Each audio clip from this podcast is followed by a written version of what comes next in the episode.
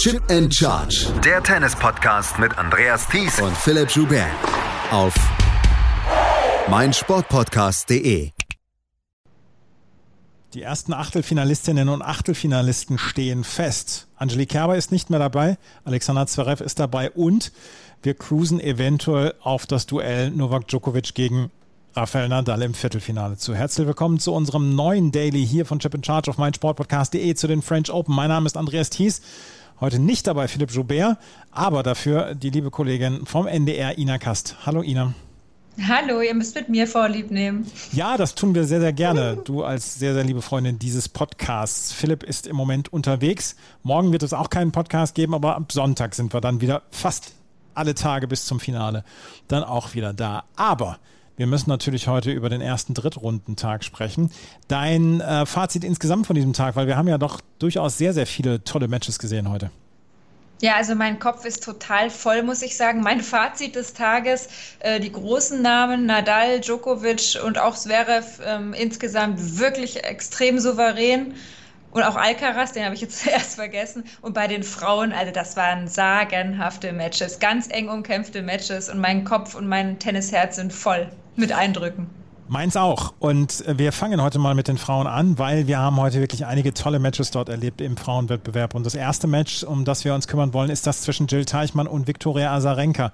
Teichmann hat eine wirklich sehr, sehr gute Sandplatzsaison dieses Jahr gehabt und hat ihr Selbstvertrauen mit rübergenommen. Sie ist hier an 23 gesetzt gewesen, hat in der ersten Runde gegen Bernarda Pera gewonnen, dann gegen Olga Danilovic und jetzt in der dritten Runde gegen Viktoria Azarenka. Es war eine enge Kiste. Es hat über drei Stunden gedauert. Es war das längste Frauenmatch was wir bislang erlebt haben bei diesen French Open. Und Teichmann bleibt am Ende siegreich mit 4 zu 6, 7 zu 5 und 7 zu 6. Und man kann es vielleicht dann auch so ein kleines bisschen darauf runterbrechen. Teichmann hat ab Ende des dritten Satzes meiner Meinung nach dann äh, verweigert, Fehler zu machen, weil die hat sie Azarenka überlassen. Diesen Match-Tiebreak hat sie mit 10 zu 5 gewonnen. Das war relativ souverän dann sogar noch. Und Teichmann ist eigentlich die verdiente Siegerin, oder?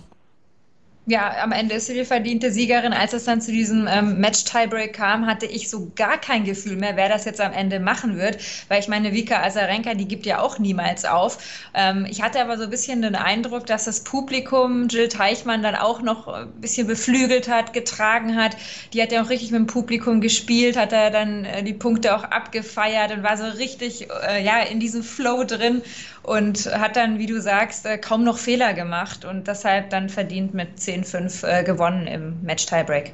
54 Winner hat sie am Ende geschlagen, 58 Unforced Error. Die Statistik ist relativ ausgeglichen, aber sie hat vor allen Dingen Mitte des dritten Satzes, ab Mitte des dritten Satzes hat sie nicht mehr viele Fehler gemacht und da hat sie Azarenka die Fehler übernehmen lassen.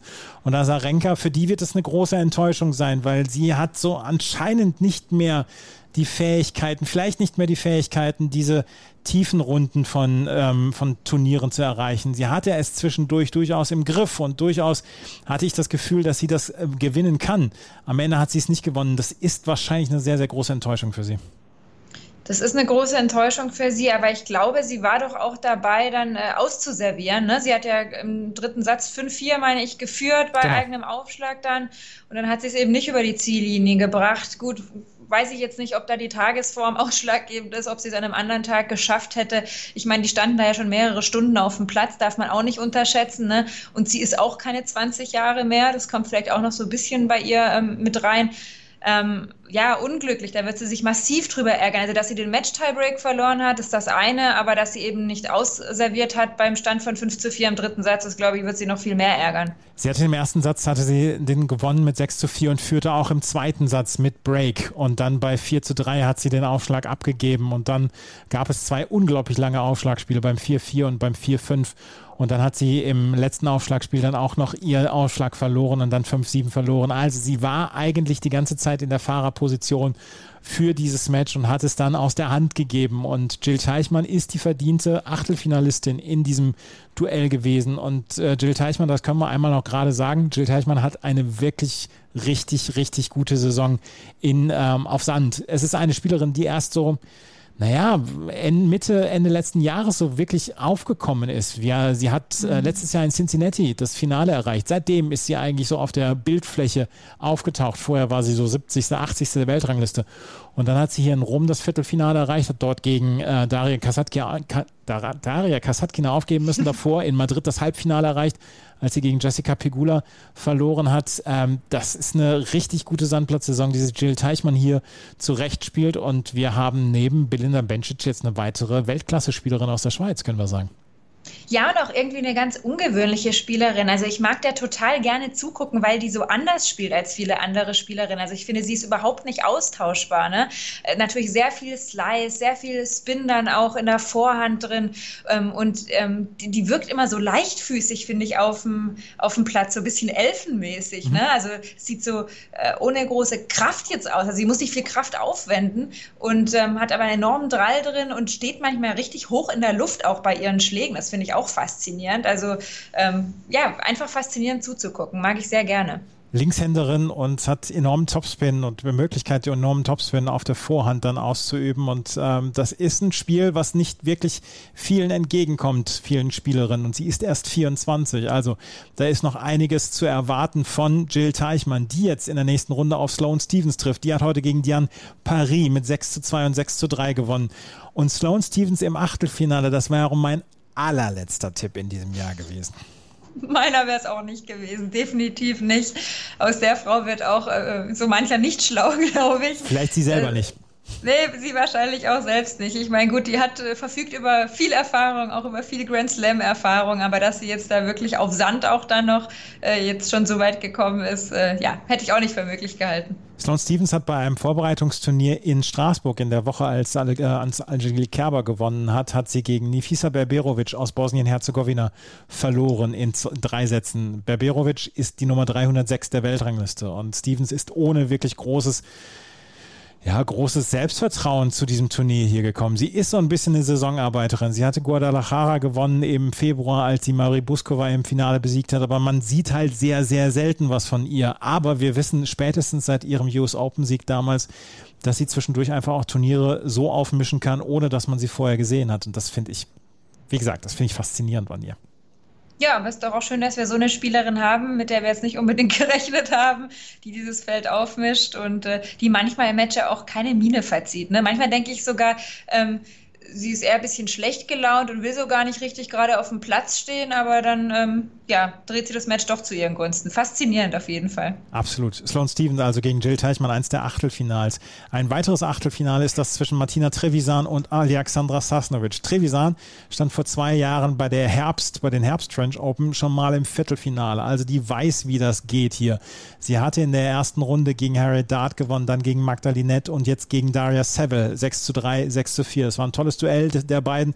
Ist so ein bisschen ja untergegangen im Wust der ganzen anderen Matches und sie trifft jetzt auf Alexandra Sasnovic. Die hat heute gegen Angelique Kerber mit 6 zu 4 und 7 zu 6 gewonnen. Und ich hatte so ein bisschen das Gefühl während des Matches, Kerber vielleicht immer mal wieder etwas den halben Schritt zu spät am Ball, aber Sasnovic hat das meiner Meinung nach auch extrem gut gemacht heute. Wie ging es dir bei dem Spiel?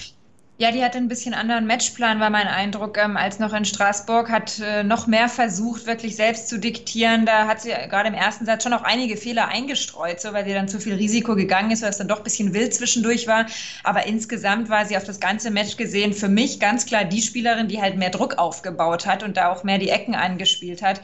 Ähm, und Angelique Kerber hat ja auch nach dem Match selbst gesagt, dass sie müde Beine hatte und dass sie so einen halben Schritt tatsächlich auch oft zu spät war. Das hat sie gespürt und dass sie auch vor allem im ersten Satz ähm, ja, ein bisschen zu spät auch aufgewacht ist, bis sie mal so richtig im Match angekommen ist. Ne? Das ist, ähm, ja, sie hat zwar, glaube ich, früh einen Break geschafft, aber mhm. so richtig im Match angekommen war sie für mich dann erst im zweiten Satz, so Mitte des zweiten Satzes. Das hast du ja auch dann angesehen, die ganze Körpersprache. Ja, sie hat im allerersten Aufschlagspiel, als sie Sasnovic das, den Aufschlag abgenommen, dann hat sie sofort das Rebreak kassiert und dann ist sie diesem Break hinterhergelaufen. Das war alles so ein ganz kleines bisschen energielos. Und im zweiten Satz war es dann so, dass sie sich selber dann auch mal pushte, dann auch mal nach guten Punkten, dann versuchte dann ja auch wieder das Publikum auf ihre Seite zu ziehen, was ja durchaus geklappt hat in dieser Woche gegen Magdalena Frech zum Beispiel, wenn wir uns zurückerinnern.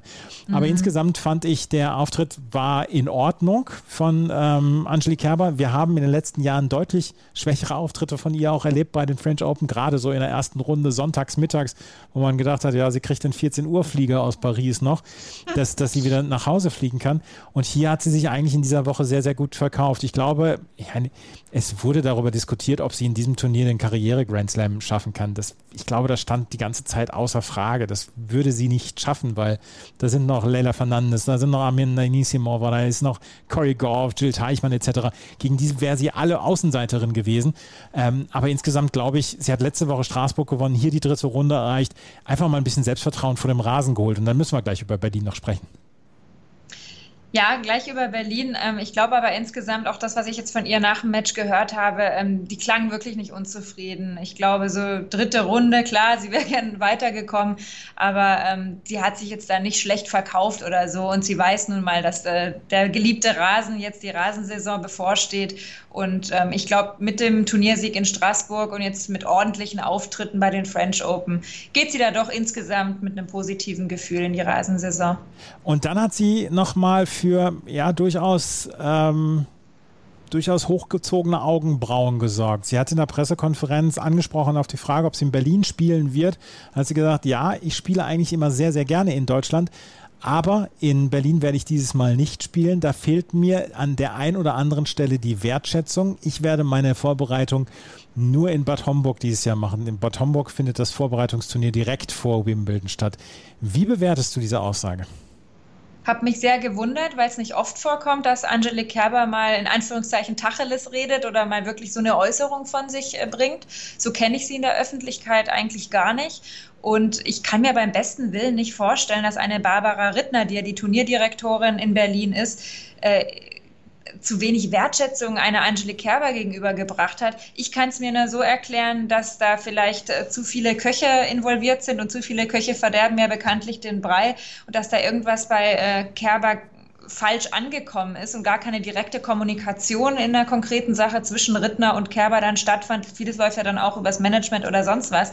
Ähm, aber es ist doch völlig klar, dass eine Barbara Rittner eine Angelique Kerber auch als Werbegesicht beim Heimturnier in Deutschland gerne hätte, oder? Ja, äh, ist ja auch mein Gedanke und ich habe halt es wird natürlich dann gesagt, ja, das, die Antrittsgage etc. war nicht zu hoch, war nicht hoch genug für Angelique Kerber. Ich habe sie eigentlich so in den letzten Jahren nicht so eingeschätzt, dass ihr das so sehr wichtig ist, dass sie dann sagt, okay, ich äh, werde bei diesem Turnier jetzt nicht antreten. Ich kann mich natürlich irren, das kann natürlich sein und wir werden es wahrscheinlich in den nächsten Tagen dann auch noch erfahren. Aber ähm, mich hat diese Aussage dann doch auch heute überrascht und vor allen Dingen, weil ja auch gerade Rittner und, und Kerber einen relativ direkten Draht zueinander haben und nicht das Management brauchen. Also sie brauchen jemanden wie Aljoscha Thron jetzt nicht, um miteinander zu kommunizieren, habe ich das Gefühl. Nee, absolut nicht. Und ich habe dann auch ähm, bei den Kollegen von Eurosport geguckt, was äh, Barbara Rittner dazu sagt. Und die hat dann ja auch ähm, wirklich betroffen äh, gewirkt und hat gesagt, dass sie sich das nicht erklären kann, dass es sich um Missverständnis handeln muss. Und äh, wenn äh, Angie Kerber sich da irgendwie jetzt verletzt fühle, äh, würde ihr das leid tun. Und sie versucht es direkt mit ihr zu klären. Das ist auch die richtige Reaktion von Barbara Rittner, finde ich. Da muss noch mal ein Gespräch stattfinden. Und ich kann mir auch beim besten Willen nicht vorstellen, dass das jetzt an der äh, Antrittsgage irgendwie gescheitert wäre. Ich meine, ganz ehrlich, Angelique Kerber ist Multi, Multi, Multimillionärin. Mhm. Äh, ob jetzt da ein paar tausend Euro mehr oder weniger fließen, da, also das kann ich mir nicht vorstellen, dass es darum gegangen ist. Barbara Rittner hat auch gesagt, die Wildcard wird noch zurückgehalten für Angelique Kerber und äh, sie wollen jetzt versuchen, das dann nochmal aus dem, ähm, ja, aus der Welt zu schaffen, diese ganze Geschichte. Das war auf jeden Fall etwas, was dann noch für Stirnrunzeln gesorgt hat hier am späteren Nachmittag in Paris. Leila Fernandes, die hat ein tolles Match gespielt gegen Belinda Bencic, hat am Ende mit 7 zu 5, 3 zu 6, 7 zu 5 gewonnen. Ich empfand die Beschreibung von Steve Tigner, dem amerikanischen Tennisjournalisten, sehr, sehr schön, der beide als Baseline-Huggers bezeichnet hat. Also, bei, bei, also Grundlinienumarmerinnen. Zwei, die sich nicht von der Grundlinie gerne ja wegdrängen lassen. Und Leila Fernandes war am Ende ja so ein bisschen die stetere, die mit den weniger Fehlern. Und Fernandes, das ist für die sie das zweite Achtelfinale in ihrer Karriere bei einem Grand Slam. Das erste Mal, wo sie das Achtelfinale erreicht hat, hat sie dann auch gleich das Finale erreicht damals. Ja, bei den US Open. Und ich finde es einfach auch ein bisschen ungerecht, muss ich sagen, dass die Tenniswelt, das ist zumindest meine Wahrnehmung, jetzt auch im Vorfeld der Australian Open oder der French Open immer auf Emma Raducanu geguckt hat. So um Leda Fernandes hat sich irgendwie die, die Mehrheit so gar nicht richtig gekümmert. Dabei ähm, finde ich die mindestens genauso spannend wie äh, Raducanu, muss ich ganz ehrlich sagen. So von den ganzen Spielanlagen, jetzt vom Werdegang und die, die hat so einen Fighting Spirit auch. Die, sie ist ja immer wie so ein kleiner Flummi dann auch zwischen den Ballwechseln. Daran erinnert sie mich immer. Ah, die, die hat ja so eine Energie einfach auf dem Platz. Und das fand ich dann schon bemerkenswert, dass sie das dann heute in drei Sätzen ähm, gewinnen konnte gegen Bencic, weil Bencic ist ja auch so eine, also ich glaube, äh, die auf der anderen Netzseite zu haben, allein von der Aura, von der Ausstrahlung, sie ist ja auch sehr emotional, auch oft im negativen Sinn, so ein bisschen, weil sie dann auch mit dem Schiri so ein bisschen wieder angelegt hat. Ähm, das ist nicht so einfach zu handeln und das hat Leila Fernandes wirklich beeindruckend stark gemacht, finde ich. Was ich an Leila Fernandes heute bewundert habe, ist, dass sie ja sie ein durchaus Hochrisikospiel hat sie mhm. bleibt an der Grundlinie und sie versucht, die Bälle früh zu nehmen. Und das sagt der Mischa Zverev, wenn du den Ball so früh nehmen willst, dann spielst du Hartplatztennis, dann spielst du keinen Sandplatztennis. Ähm, sie hat trotzdem ihren Spielstil nicht unbedingt geändert auf diesem Sand. Und das war insgesamt eine sehr, sehr reife Vorstellung von ihr, auch als es nicht so ganz lief im zweiten Satz und Anfang des dritten Satzes, wo sie dann ja auch nochmal mit Break zurücklag. Da hat sie ihren Spielstil nicht geändert und hat weiter versucht, ihre Chance zu, ja, zu verarbeiten und ihre Chancen zu nutzen und das dann am Ende dann so durchzuziehen und dann am Ende mit 7 zu 5 zu gewinnen. Chapeau, Leila Fernandes, die eventuell dann jetzt sogar schon so ein ganz kleines bisschen besser äh, bessere Ergebnisse hat als Emma Raducanu. Natürlich hat Emma Raducanu die größeren Schlagzeilen bekommen. Sie hat das Turnier damals gewonnen, die US Open. Das ist halt der Unterschied, ja. Das ist der Unterschied. Aber Leila Fernandes hat vielleicht jetzt dann auch ein kleines bisschen die besseren Ergebnisse in den letzten Wochen und Monaten gehabt. Und sie wird in einem Duell, auf das ich mich unglaublich freue, im ich Achtelfinale auf Amanda Anisimova treffen. Anisimova profitierte heute von einer abermaligen Verletzung von Karolina Muchova. Und Muchova, ja. Entschuldigung, letztes Jahr quasi durchgehend verletzt seit den Australian Open, kam jetzt wieder zurück und knickt im dritten Satz um und konnte danach nicht mehr weitermachen, musste aufgeben beim Stand von 6 zu 7, 6 zu 2, 3 zu 0 für Anisimova. Vielleicht hätte Muchova das Match dann auch so nicht gewonnen, aber trotzdem so dann aufzugeben, unter Tränen dann auch, das war bitter heute. Das war herzzerreißend, wirklich. Ich glaube, das war ja sogar Mitte des zweiten Satzes ja, schon, ne, dass sie umgeknickt ja. ist. Genau. Und die, dafür hat sie es noch richtig lange ausgehalten, den Schmerz. Ich glaube, du bist einfach so voll gepumpt mit Adrenalin und willst es dann auch nicht wahrhaben, dass es vielleicht nicht weitergehen kann oder weitergehen wird. Aber es wurde dann echt eigentlich von Spiel zu Spiel erkennbarer, dass das mit dem Fuß heute nichts mehr wird. Sie hat dann ja sogar beim Aufschlag, habe ich auch mal drauf geachtet, wenn sie ins Feld reingesprungen ist, wirklich extrem darauf geachtet, dass sie dann volle Kanne auf dem linken äh, Fuß landet und eben nicht mehr auf dem verletzten rechten Fuß. Das sah dann ziemlich unrund teilweise aus und ähm, manche Laufwege ist sie auch gar nicht mehr gegangen. Also Stops oder so von Anisimova, äh, da ist sie gar nicht erst hingerannt. Äh, völlig klar. Ich hatte anfangs so den Eindruck, als das mit der Verletzung passiert war, dass es für die Anisimova gar nicht so einfach mhm. war. Ne? Ist ja oft so, wenn du weißt, die Gegnerin, die hat da irgendwas und wurde ja auch behandelt, Muchova. Ähm, das ist in den Kopf reingegangen von Anisimova und die musste sich dann erstmal wieder reinfinden, dass sie sich davon nicht beirren lässt und konsequent dann auch ähm, aggressiv spielt und in die Ecken spielt und die andere laufen lässt. Äh, da schwingt natürlich im Unterbewusstsein, glaube ich, immer so mit so, oh Gott, die andere, die hat ja Schmerzen und, beim Laufen und ich ja. äh, bringe sie jetzt noch umso mehr zum Rennen, aber das ist halt dann der Sport, also das liegt dann nicht mehr in ihrer Hand.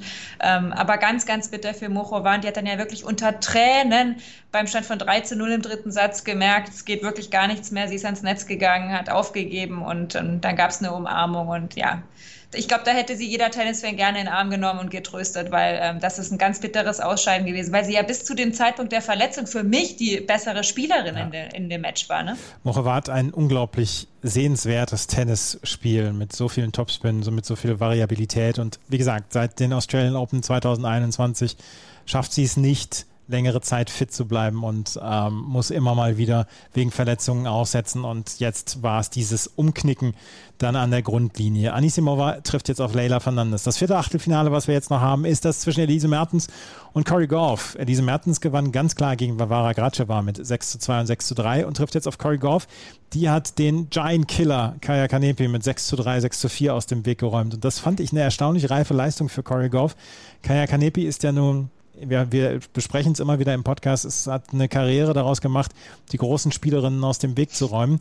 Aber Corey Goff hat dieser, diesem Druck standgehalten von Kaya Kanepi und hat am Ende ihr Spiel durchziehen können und mit 6 zu 3, 6 zu 4 gewonnen. Und es ist in dieser unteren Hälfte eine Chance für alle acht Spielerinnen noch hier das Finale zu erreichen. Das ist so offen alles. Das ist total offen. Noch kurze Sache zu Kanepi und äh, Goff. Also Kanepi könnte ja wirklich ihre Mutter sein. Ne? Das fand ich auch wieder ein interessantes Duell. Ist jetzt vielleicht nicht so höflich, aber ähm, auch für Goff wurde sie vor allem zu Beginn echt gefährlich. Also ähm, da hat sie auch ein, ein paar Breaks, glaube ich, kassiert, wenn ich mich richtig erinnere. Und äh, die eigenen Aufschlagspiele für die US-Amerikanerin waren alles andere als einfach, vor allem im ersten Satz. Aber sie hat es dann am Ende doch ähm, auch ziemlich gut gemacht, ja.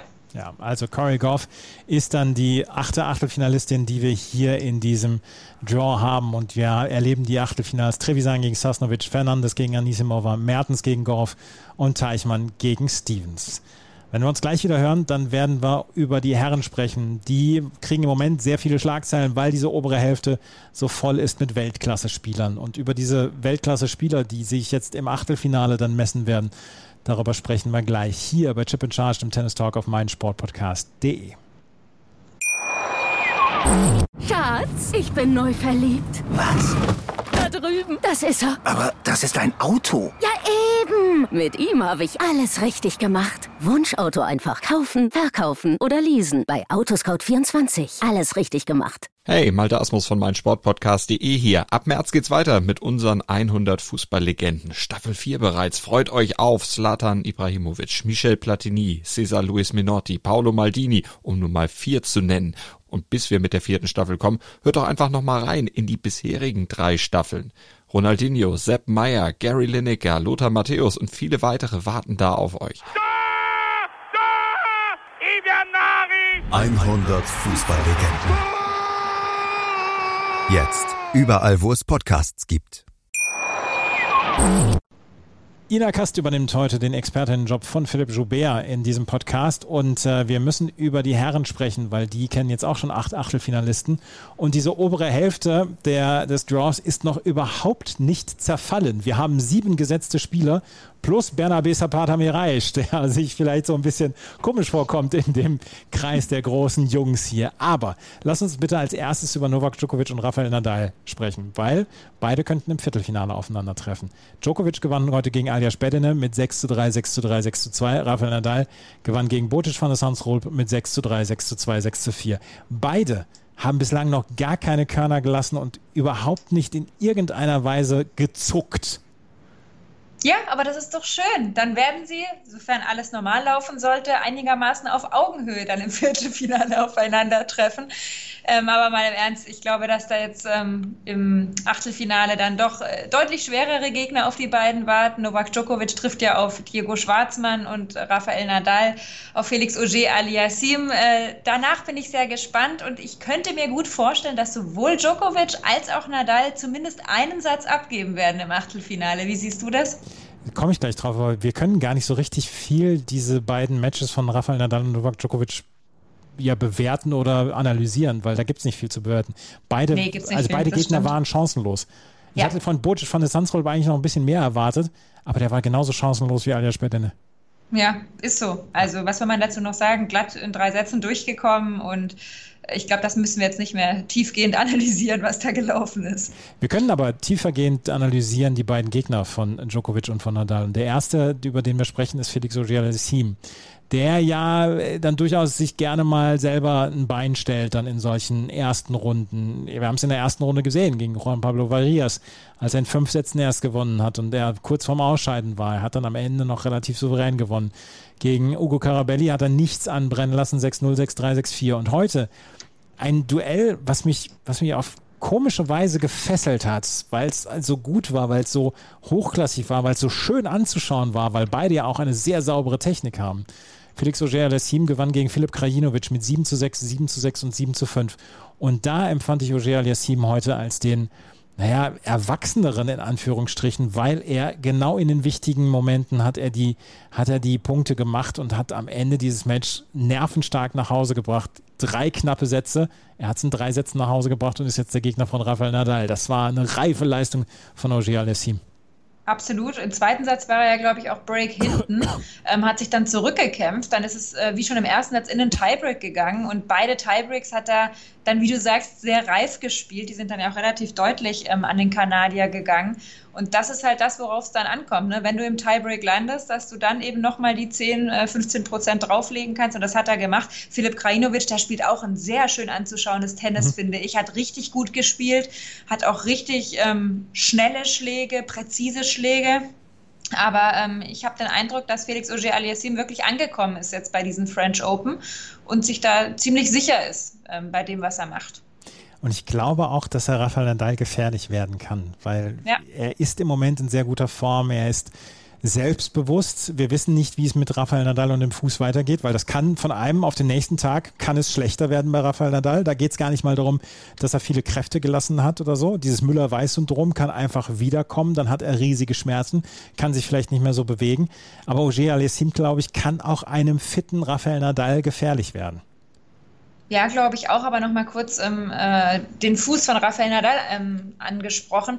Das ist äh, schon ein Problem, glaube ich, wenn er über vier, fünf Sätze gehen muss. Also ich bin jetzt keine Medizinerin, aber ich glaube schon, dass es ihm natürlich nicht in die Karten spielt, wenn er eben nicht in drei Sätzen gewinnt. Ähm, und da will ich nicht so ganz wissen, was passiert, wenn sie dann vier Stunden spielen oder so. Könnte mir schon vorstellen, dass der Fuß dann auf die Belastung früher oder später doch auch reagiert. Ne? Aber rein spielerisch, ähm, ja, Felix Auger-Aliassime, ich meine, er schlägt gut auf, er bewegt sich jetzt, zumindest auch heute gegen Krajinovic hat er sich sehr gut bewegt, finde ich, hat eben diese Streuung nicht mehr so drin gehabt. Wir, wir, haben ja einige Matches von ihm auch schon mal diskutiert, wo wir sagen, wir werden einfach nicht schlau aus ihm, ne? dass der dann wieder so Fehler einstreut und ähm, so, so, ja, so deutlich auch wirklich äh, die Balance ausschlägt. Aber das ist jetzt kaum noch vorhanden. Und wenn er da so ein Tennis, so ein richtig gutes abrufen kann, wie du sagst, ich glaube auch, dass er Nadal gefährlich werden kann. Und um noch ein bisschen Tennisfolklore mit reinzubringen, Ogier Aliassim wird vom Onkel Toni gecoacht. Auch ja, der wird ihm gute Tipps geben, wie man gegen seinen Neffen spielt. Der wird ihm gute Tipps geben. Ich frage mich ja, wird Onkel Toni da in der Box sitzen? Ich glaube es eigentlich nicht. Ich meine gehört zu haben, dass doch vor diesem Agreement, bevor diese Kombi zustande kam, ähm, also diese Trainer-Spieler-Kombi mit Felix Auger, Aliassim und Toni Nadal, dass sie gesagt haben, dass ein Match gegen Rafa dann eine Ausnahme wäre, dass er da nicht ah. coacht, glaube ich, gehört zu haben. Felix Auger, Aliassim gegen Rafael Nadal, ein Match, auf das ich mich unglaublich freue. Novak Djokovic wird gegen Diego Schwarzmann spielen und der hat heute Grigor Dimitrov nach allen Regeln der Kunst die Ohren lang gezogen. 6-3, 6-1, 6-2. Dimitrov hat immer mal wieder solche Aussetzer, wo er einfach keine Chance hat gegen äh, meinen, also eigentlich gleichwertige Spieler. Heute war er komplett chancenlos. Diego Schwarzmann gewinnt in drei Sätzen. Ich bin unglaublich gespannt auf das Match zwischen ihm und Novak Djokovic. Er hat halt Nachteile, er hat körperliche Nachteile gegenüber jemandem wie Djokovic, aber auf Sandplätzen, er kann halt dieses Niveau mitgehen in den Rallyes und er hat einen riesen Return. Ich bin unglaublich gespannt, wie und ob Diego Schwarzmann hier mithalten kann. Wie geht's dir? Ja, wir müssen jetzt mal kurz noch die körperlichen Nachteile thematisieren. Sicherlich, was die Körpergröße angeht. Die Körpergröße, aber was, ja. Genau, aber was jetzt die Fitness angeht oder so, glaube ich, dass so ein Diego Schwarzmann auch ähm, wirklich zäh ist. Ne? Also klar, Novak Djokovic äh, kommt wahrscheinlich nicht so viele ran, aber was die, äh, auch Diego Schwarzmann wirklich unfassbarer ähm, Terrier, will ich mal sagen, auch auf dem Platz. Und äh, freue ich mich auch sehr auf dieses Match. Auf jeden Fall. Ich glaube, da werden wir teilweise sehr, sehr lange äh, Grundlinienduelle auch sehen. Die beiden haben sich in Roland Garros schon einmal gegenübergestanden. Das war ähm, 2017. Da hat Novak Djokovic damals in fünf Sätzen gewonnen. In Rom haben sie zweimal gegeneinander gespielt. Einmal hat Djokovic in drei Sätzen gewonnen. Das war 2019. Das war dieses Riesenturnier von Schwarzmann, wo er, glaube ich, auch Nadal geschlagen hat. Mhm. Und ähm, 2020 hat Djokovic nochmal gegen Schwarzmann gewonnen. Oder war das das Turnier von Schwarzmann mit Nadal? Eins von beiden. Das war es, glaube ich, während Corona war Ja, das. genau. Das ist das Turnier, wo äh, Schwarzmann gegen, gegen Nadal gewonnen hat hat, genau.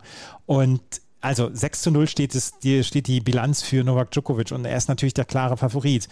Aber ich glaube, Schwarzmann kann aus so einem Spiel dann auch wirklich ein spannendes Spiel machen. Und ich würde es mir wünschen, dass es ein spannendes Spiel wird, weil das hätte, das hätten die Zuschauerinnen und Zuschauer und das hätte vor allen Dingen auch Diego Schwarzmann verdient, wenn er da wirklich was draus machen kann. Schwarzmann gegen Djokovic, Ogier Aliassim gegen Nadal.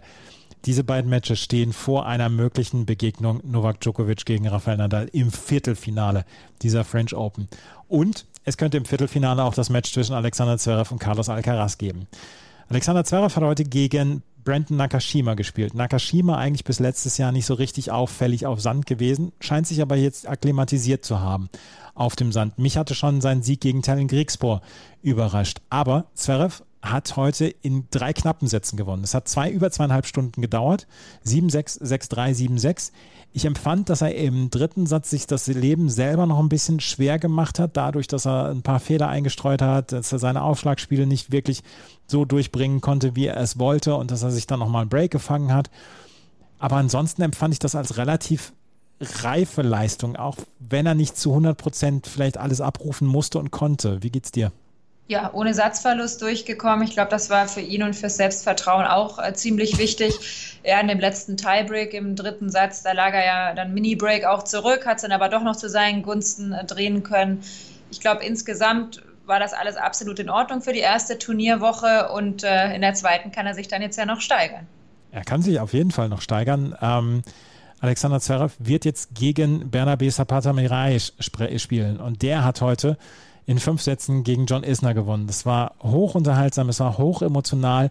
Isner lag im vierten Satz mit Break zurück, äh, hatte schon mehrere Matchbälle ab, abwehren müssen. Fünf Matchbälle waren es im vierten Satz, hatte die dann ähm, abgewehrt und konnte den vierten Satz mit 7 zu 6 gewinnen, nur um sich dann im fünften Satz dann wieder ein schnelles Break zu fangen und am Ende mit 3 zu 6 zu verlieren. Da war Isner so ein bisschen dann auch am Ende der körperlichen Kräfte.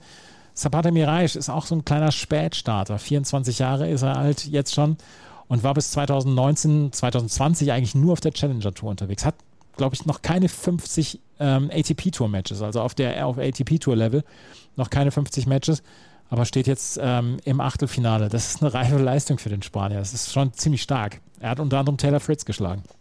Ja, total. Also es hat da zwei US-Amerikaner rausgehauen, Fritz und Isner.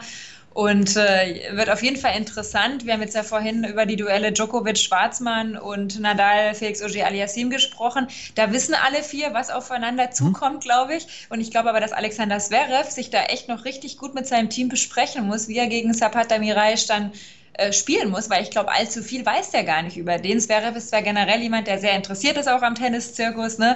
ähm, der wird schon wissen, auf welcher Weltranglistenposition der Spanier steht und so, aber ähm, ich glaube nicht, dass er wahnsinnig viele Matches von ihm schon irgendwo gesehen hat. Das wird interessant auf jeden Fall. Ich habe dieses Jahr zwei oder drei Matches gesehen mir war es auch gefallen. Ich habe ihn im Pune Anfang des Jahres gesehen gegen Jerzy Wissely. Und da mhm. habe ich damals schon gedacht, ja, das ist, das ist in Ordnung, das ist ein guter ATP-Tour-Spieler, aber das wird jetzt nicht so sonderlich ähm, viel ähm, bringen. Vielleicht Top 50 oder so, mal schauen. Aber Zapata Miraj macht im Moment das meiste draus aus diesem, äh, aus seinem Talent und hat hier das Achtelfinale erreicht und trifft jetzt auf Alexander Zverev. Zverev ist natürlich der klare Favorit. Er, er umgeht jetzt John Isner, er umgeht Taylor Fritz und er muss jetzt gegen Zapata Mirai sprechen, äh, spielen, der gerade fünf Sätze hatte. Besser hätte es für Zverev nicht kommen können eigentlich. Hätte es nicht, genau, er ist auf jeden Fall ausgeruhter. Und, wie ich vorhin erfahren habe von den Kollegen, die in Paris vor Ort sind, ähm, Alexander Zverev hätte Tickets für das Champions League-Finale heute Abend, aber er wird nicht hingehen, weil er gesagt hat, ähm, er ist ja bei einem Grand Slam-Turnier das wird sonst alles viel zu spät und er muss sich ausruhen, während Rafael Nadal als großer Real Madrid-Fan, der will sich das nicht entgehen lassen, obwohl der ja auch am Sonntag wieder im Einsatz ist. Finde ich interessant. Diego Schwarzmann möchte auch gerne hin, der hatte allerdings bis gestern noch keine Tickets. Also vielleicht kann der ja die von Alexander Zverev bekommen. Das Champions League-Finale ist in Madrid am Samstag, äh, heute bzw. morgen, wenn ihr es hört. In ähm, Paris. In Paris, genau. Also Alexander Zverev gegen Bernabe Sepate Miraisch. Und dann haben wir noch das Match zwischen Carlos Alcaraz und Karen Khachanov. Karen Khachanov gewann heute gegen Cameron Norrie. Ein Spiel, was äh, ja so ein bisschen äh, unter der Wahrnehmungsgrenze verlief, weil zeitgleich dann auch noch Alcaraz gespielt hat. 6-2, 7-5, 5-7, 6-4. Cameron Norrie sehr, sehr fehlerhaft heute. Insgesamt keine gute Leistung von ihm. Khachanov hätte ihn beinahe noch in dieses Match reingelassen, weil das wäre nicht Norris eigene Fähigkeit gewesen, sondern es hatte Khachanov von vorne bis hinten selber in der Hand, dieses Match, wie es lief. Ja, das stimmt, aber hast du mal die finale Zahl jetzt der Break-Chancen gesehen, die Cameron Norrie hatte? Nein, habe ich nicht gesehen. Ich leider auch nicht, aber gefühlt müssen es irgendwie fast 20 oder so gewesen sein, aufs ganze Match gesehen. Und ähm, wir hatten, glaube ich, im dritten Satz mal kurz geschrieben, da lag seine ähm, Chancenausbeute bei den Breaks, also bei den Breakbällen bei 6 Prozent. Das ist dann natürlich zu wenig, wenn du dann nicht zuschlägst bei den entscheidenden äh, 16, Punkten. 16 von 21 Breakchancen hat Ratschanow im, im Match abgewehrt. Ja, okay, dann hatte ja der andere hier 21 ähm, Breakchancen. Okay, und fünf hat er gemacht. Ja. Naja, ist trotzdem 5 von 21 ist nicht ganz so viel, oder? Nee, ist nicht ganz so viel. Und das ist wahrscheinlich dann auch einer der Punkte, warum er dieses Match dann verloren hat. Kratschanov steht im Achtelfinale, trifft auf Carlos Alcaraz und der hat heute gegen Sebastian Korda gespielt. Sebastian Korda ist der letzte Spieler gewesen, der Alcaraz besiegen konnte auf Sand in Monte Carlo.